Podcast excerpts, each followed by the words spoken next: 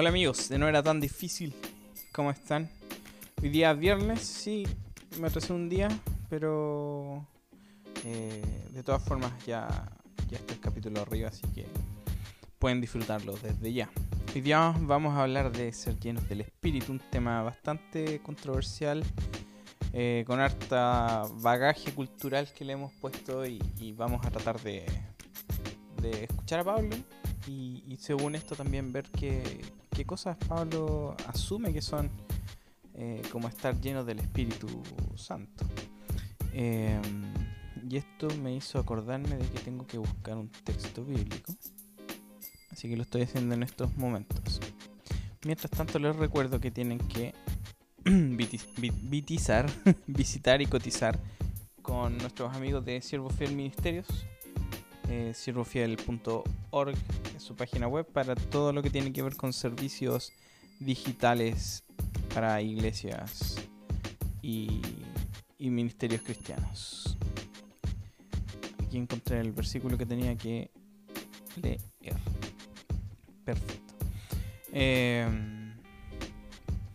Efesios 5, uno de los mejores capítulos de Efesios, a mi parecer, por, por todo lo que trata. Eh, y, mejor porque es súper práctico, es muy práctico. Dice, vamos a leer del 15 hasta hasta el 21 hoy día. Dice, así que tengan cuidado su manera de vivir. Eh, anteriormente, como ha- hablamos la semana pasada, estaba hablando de esto de ser hijos de luz versus hijos de la oscuridad. Entonces, al parecer, tener cuidado de la manera de vivir es vivir como un hijo de luz. Entonces, sigue. Así que tengan cuidado de su manera de vivir. No vivan como necios, sino como sabios, aprovechando al máximo cada momento oportuno, porque los días son malos. Por tanto, no sean insensatos, sino entiendan cuál es la voluntad del Señor. No se emborrachen con vino, que lleva al desenfreno. Al contrario, sean llenos del Espíritu. Anímense unos a otros con salmos, himnos, canciones espirituales. Canten y alaben al Señor con el corazón dando siempre gracias a Dios el Padre por todo en el nombre de nuestro Señor Jesucristo. Sométanse unos a otros por reverencia a Cristo. Y puntos suspensivos. la, traducción nos juega una mala pasada porque nos mete el deberes conyugales, el título deberes conyugales ahí entre medio, pero en realidad el texto no se corta ahí. Em, ¿Qué encontramos acá? Encontramos tres contrastes y cuatro manifestaciones de una vida influenciada por el Espíritu. Eh, entonces, veamos, el primer contraste es, no vivan como necios, sino que vivan como sabios. El segundo contraste es, eh, no sean insensatos, entiendan cuál es la voluntad del Señor. Y después, no se emborrachen con vino, al contrario, sean llenos del Espíritu. Eh, entonces aquí encontramos estos tres con- contrastes, tres contrastes, oye, qué difícil decir eso, eh, que nos marcan claramente una separación, no, no- no nos hace paralelos, sino que nos da contraposiciones. Eh, y estos tres contrastes, Pablo aquí ocupa esta, de nuevo, una triada, que a Pablo le gustaba usar triadas, eh, y explora el contraste entre la vieja humanidad y la nueva. Y fíjense cómo estas tres eh, están alrededor, están danzando alrededor del tema de la sabiduría, del discernimiento y de las influencias externas. Eh, entonces veamos el primer paralelo. Sabio versus no sabio. Necios versus sabios, como lo pone la NBI. Eh, y este es un vocabulario clásico, clásico de, la literatura hebrea. Eh, por ejemplo, Proverbios. Proverbios habla de, la sabiduría. Y, la sabiduría comienza con el temor del Señor. Y, fíjense que esto lo pone explícito en el 21 cuando dice sométanse unos a otros por reverencia a Cristo. Viene hablando de lo mismo, pero este por reverencia a Cristo se, aplica este, a este necio versus sabios. Eh, y esta sabiduría es reconocer mis capacidades y límites como humano y vivir bajo la guía y autoridad del, del que es más sabio y más grande que nosotros mismos. Eh, entonces, una persona sabia, eh, una persona que no es necia, eh, tiene cuidado de su manera de vivir y reconoce sus capacidades, reconoce hasta dónde puede llegar y, se pone bajo la guía y la autoridad de, de uno que es más sabio que nosotros, que es Dios mismo. Eh, el ser insensato versus conocer la voluntad de Dios eh, y este ser insensato y este conocer eh, produce este, este paralelo, este, esta oposición en realidad y, y, la, la insensatez, la tontera, como digo yo, aquí se trata acerca de una, de una la falta de habilidad para discernir la verdadera forma de ser humano. O la falta de intuición del por qué existo y, qué sentido tiene en mi vida. Eh, ¿Cómo sabemos esto? Porque lo, pone al paralelo a, saber la voluntad de Dios. Eh, discernimiento es, tiene que ver con una habilidad para intuir lo que Dios quiere, eh, lo que Dios querría en cualquier situación porque mi vida está siendo formada y, transformada por su amor y su sabiduría, como lo vimos recién. Eh, entonces vemos que, para, que para Pablo eh, el, ser insensato implica que tú no conoces lo que Dios ha planeado para ti. Por eso dice, si no entienden cuál es la voluntad del Señor. Y es súper simple la voluntad del Señor. La voluntad del Señor es lo que acabamos de leer, que tengan cuidado su manera de vivir. La voluntad de Dios es que vivamos como sabios. La voluntad de Dios es que aprovechemos cada día, porque el 16 dice aprovechando al máximo cada momento oportuno. Entonces vemos que esta, esta idea de, de, entender la voluntad de Dios tiene que ver con vivir nuestra vida, nuestra humanidad al máximo, eh, formada por Cristo.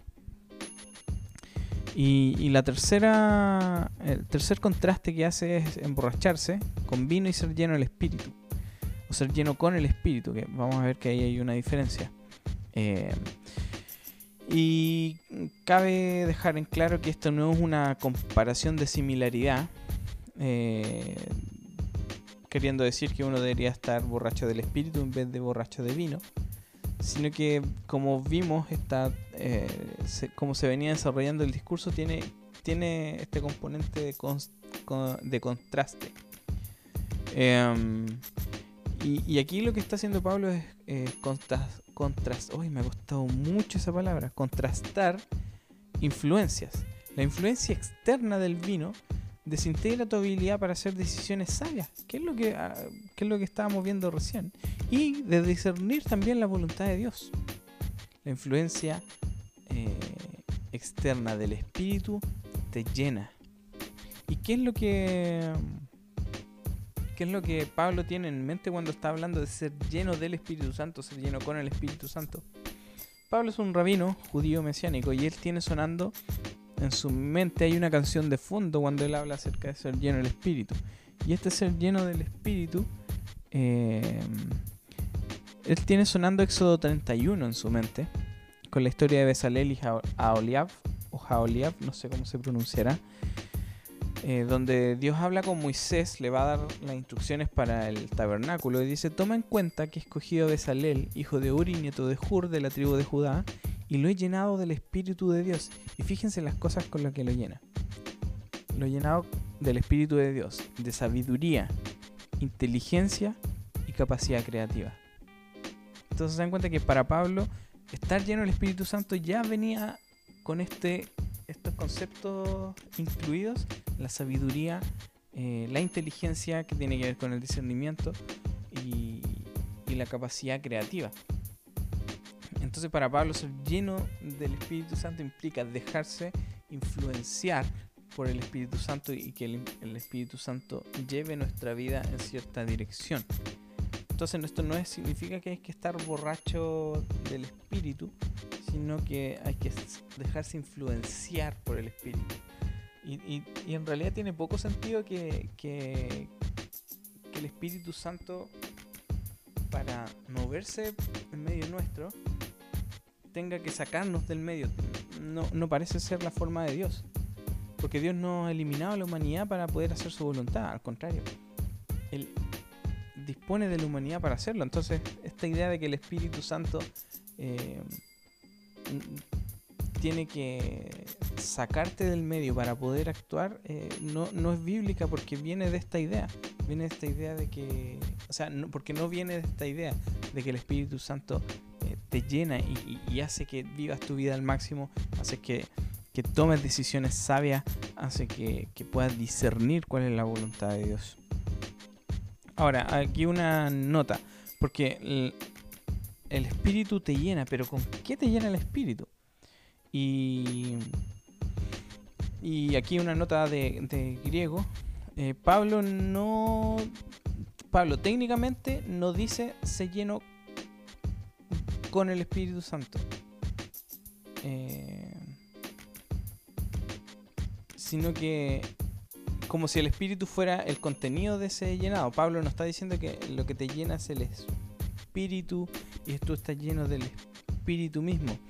Eh, si bien Pablo ocupa esto en, otra, en otras cartas, por ejemplo en Filipenses 1.11, él ocupa esta...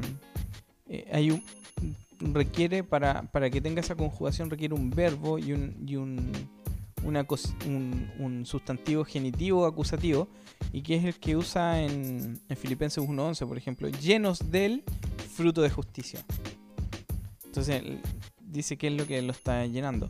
Em, el contenido de este llenado. Eh, y, es la misma palabra que se ocupa en Hechos 2.4, cuando dice que todos fueron llenos del Espíritu Santo.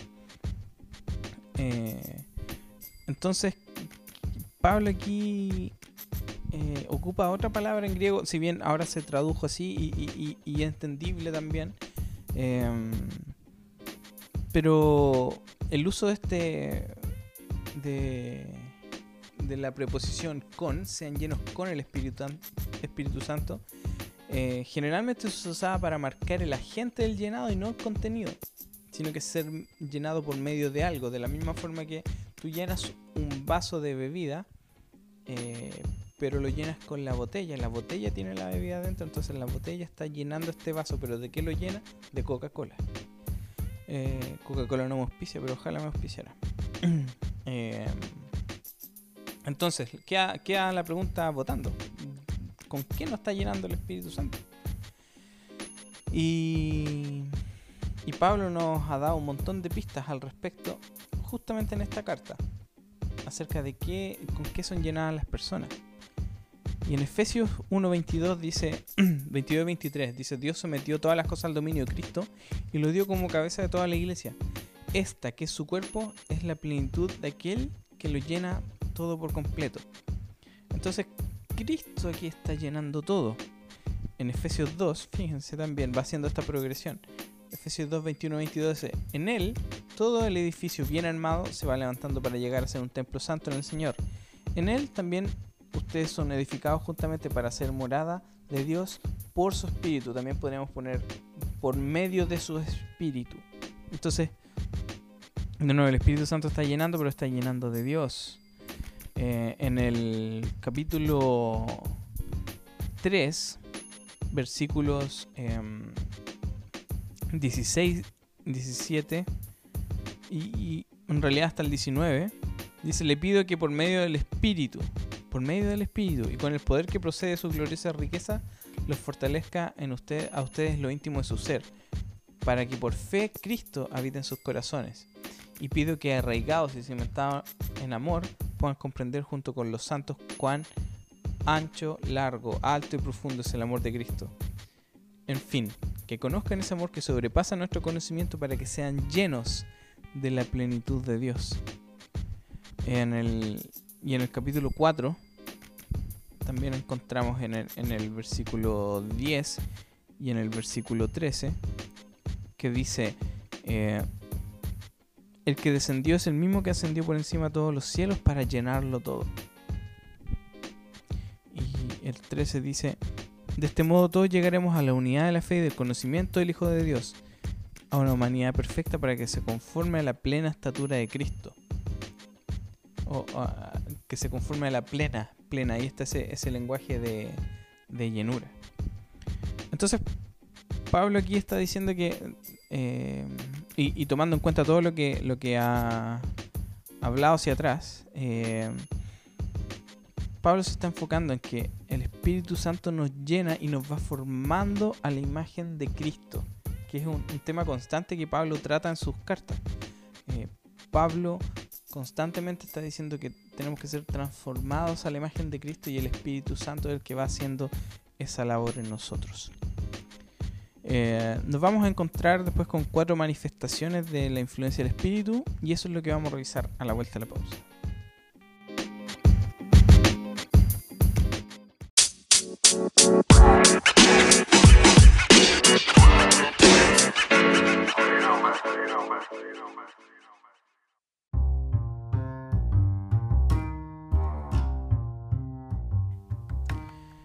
Ahora estas cuatro manifestaciones de la influencia del espíritu eh, las encontramos de los, los, versículos restantes del 18 al 21, em, que dice, eh, al contrario, sean llenos del espíritu, anímense unos a otros con salmos, himnos y canciones espirituales.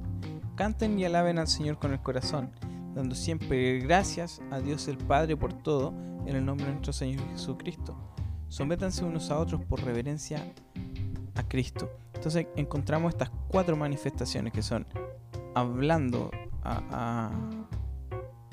animándose unos a otros, eh, creando poemas, cantando, eh, dando gracias y sometiéndose. Estas cuatro manifestaciones del Espíritu son las que Pablo va, va hablando en este y vas dando como resultado de ser lleno por el Espíritu. Em, y cada uno de estos verbos indica el resultado de esta influencia espiritual y todos están relacionados al, a la vida común de esta comunidad adoradora. Em, animándose unos a otros con canciones, etc. Esto probablemente se refiere a, las reuniones de adoración que tenían donde los cristianos cantaban su teología. Y, por qué decimos que cantaba su teología? Es porque ya leímos como Pablo en el 5.14 ponía un poema que era un que probablemente era un salmo, un, himno de, la iglesia de ese tiempo. Entonces ellos están cantando su teología y su forma de ver el mundo eh, en la realidad. Cantando sus corazones al Señor, la, cantando eh, himnos, canciones espirituales, canten y alaben al Señor con el corazón, como lo pone la, NBI. Eh, la, la, poesía y las canciones son una expresión de lealtad, de conexión espiritual con Dios y, esto tiene unas raíces profundas en la tradición judía. Los salmos son, son una muestra de, de esto, de que, de que la, eh, los cantos tenían una, una posición central en, la forma que ellos tenían de relacionarse con Dios. Eh, la forma que tenían para comunicarse con Dios, la forma que tenía Dios para comunicarse con ellos. Eh, tenemos que tomar en, cuenta y tenemos que darnos cuenta de esta realidad de que los salmos son canciones de David a Dios, pero de alguna forma terminan siendo palabras de Dios para nosotros. Es muy interesante esa, ese juego que se da. Eh, entonces vemos que los salmos están metidos en el, corazón de la, forma de, reunirse de, estas comunidades. Eh, y, después cuando ya comienza el, movimiento de Jesús, eh, esto se hereda y, sigue siendo parte central de la adoración corporativa, de las reuniones de adoración corporativa. Eh, dando gracias por todo. Esto también está relacionado a, la vida corporativa de iglesia. Por, corporativa me refiero a, del cuerpo, la, iglesia es el cuerpo. Gente de, en, todas las etapas de la vida, eh, eh, de distintos trasfondos socioeconómicos, culturales, etcétera, se encuentran todos en, este momento compartiendo sus historias, compartiendo sus experiencias, compartiendo cómo el amor del Mesías y su presencia eh, ha transformado su vida diaria. Y, dar gracias es una expresión de estar lleno del Espíritu Santo, porque nuestro corazón reconoce lo que Dios ha hecho. reconoce quién es Dios, y eso vimos, lo vimos antes cuando se animaban y cantaban su teología, pero aquí reconoce también lo que Dios ha hecho, y por eso eh, hay gratitud en el corazón de, de la, de la, iglesia que, se reunía acá y, que, a la que Pablo está aludiendo. Y, y la última la última manifestación del Espíritu que Pablo aquí está, está nombrando es someterse al uno, el uno al otro, por reverencia al Mesías, por referencia a Cristo, lo pone la NBI. Em, y, cómo entendemos esta submisión mutua? primero en el contexto del mundo greco-romano. Em, y, y, qué es lo que Pablo tenía en mente también cuando lo está hablando. ¿Por qué el sometimiento pasa a ser importante para Pablo? Eh, y hay dos visiones al respecto. Eh, una la describe bien concisamente Frank Tillman en su, comentario de Efesios. Eh, y él, dice, el pronombre uno a otro, no, es un pronombre, pero la, esta, esta esta frase el uno al otro, no significa que todos los creyentes tengan que someterse unos a otros, sino que entre los creyentes la, sumisión tiene que tomar lugar y tiene que lograr forma como ya está descrito en, los en el versículo 5.22 al 6.9 que habla de esposas sométanse a sus propios esposos, eh, hijos sométanse a sus padres, eh, esclavos sométanse a sus, a sus amos.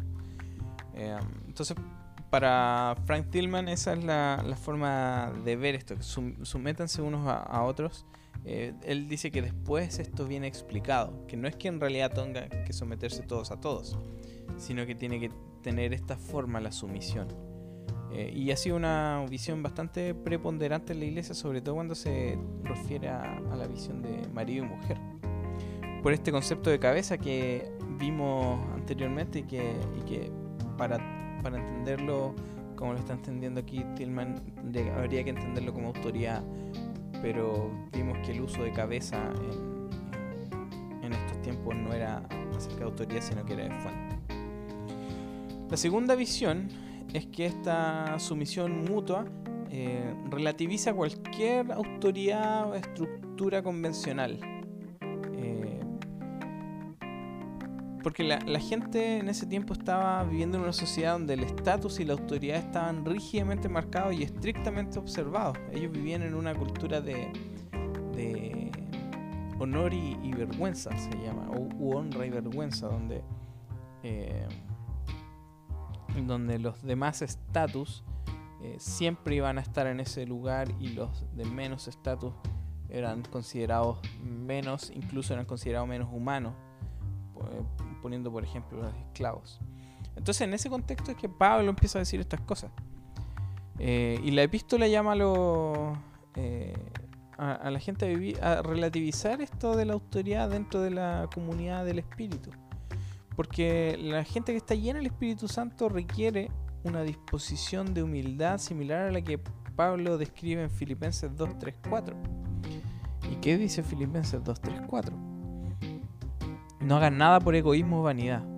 Más bien con humildad consideren a los demás como superiores a ustedes mismos. Entonces fíjense cómo, esto está generando polvo ya. Porque eh, en, la, en, la, sociedad griega, eh, greco-romana, ser superior era mejor y tú querías ser superior siempre. Pero Pablo está diciendo, no, considera al otro superior. Cada uno debe velar no por solo por sus propios intereses, sino también por los intereses de los demás. Entonces los otros son considerados de, un estatus mayor y la gente tiene que atender a los intereses de los otros por sobre los propios. Por lo tanto, la, sumisión mutua eh, es hecha en reverencia a Cristo. Esto significa que la obediencia de los creyentes a Cristo los va a guiar a someterse a unos a otros. Cualquier autoridad y estatus que un individuo pueda tener en el mundo es relativizada por, eh, por el servicio común de los creyentes a, un solo Señor que es Cristo. Y en este, en este servicio en común, eh,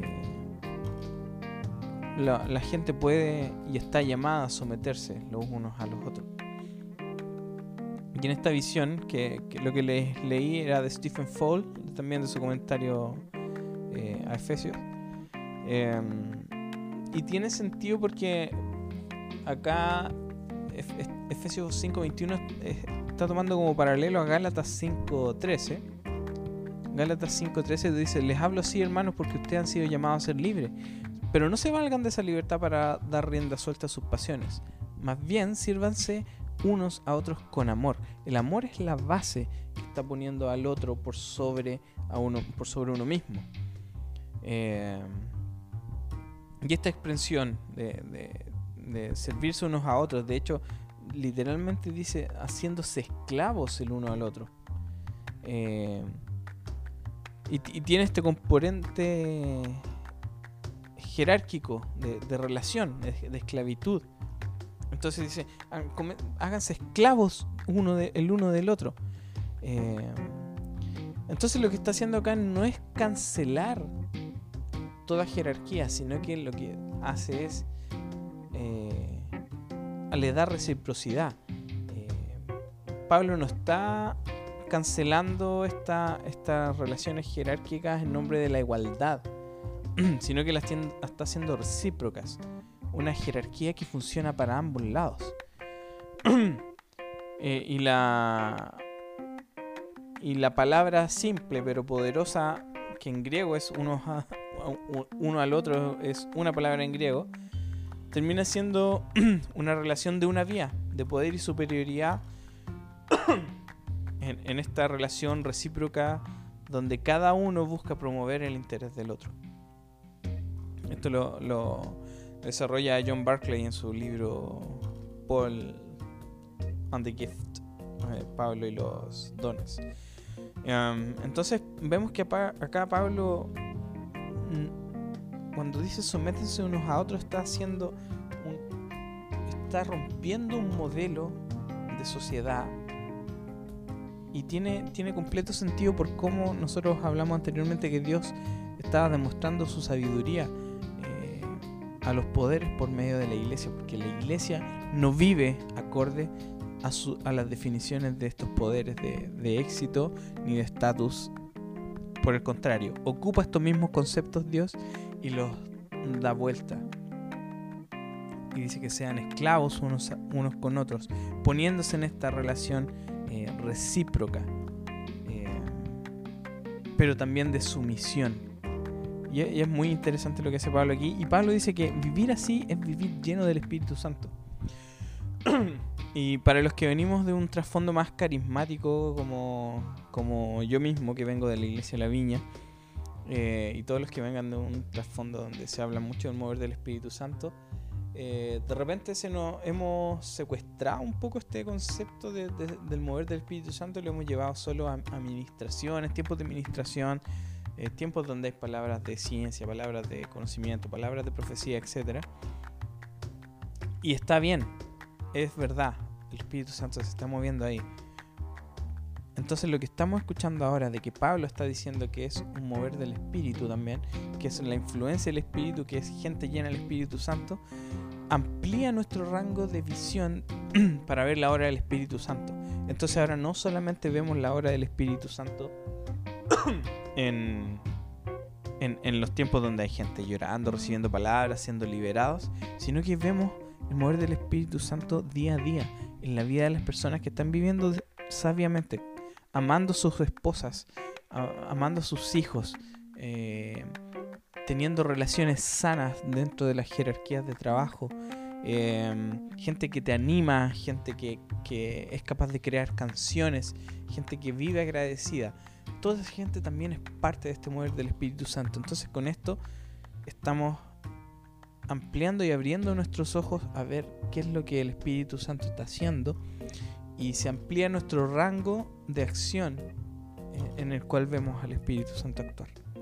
Y esto lo encuentro hermoso, maravilloso y es una forma de vivir que, que eleva al Espíritu Santo a la, a la posición que tiene, que es la de una persona en la Trinidad y Dios mismo. Eso por esto, por este capítulo.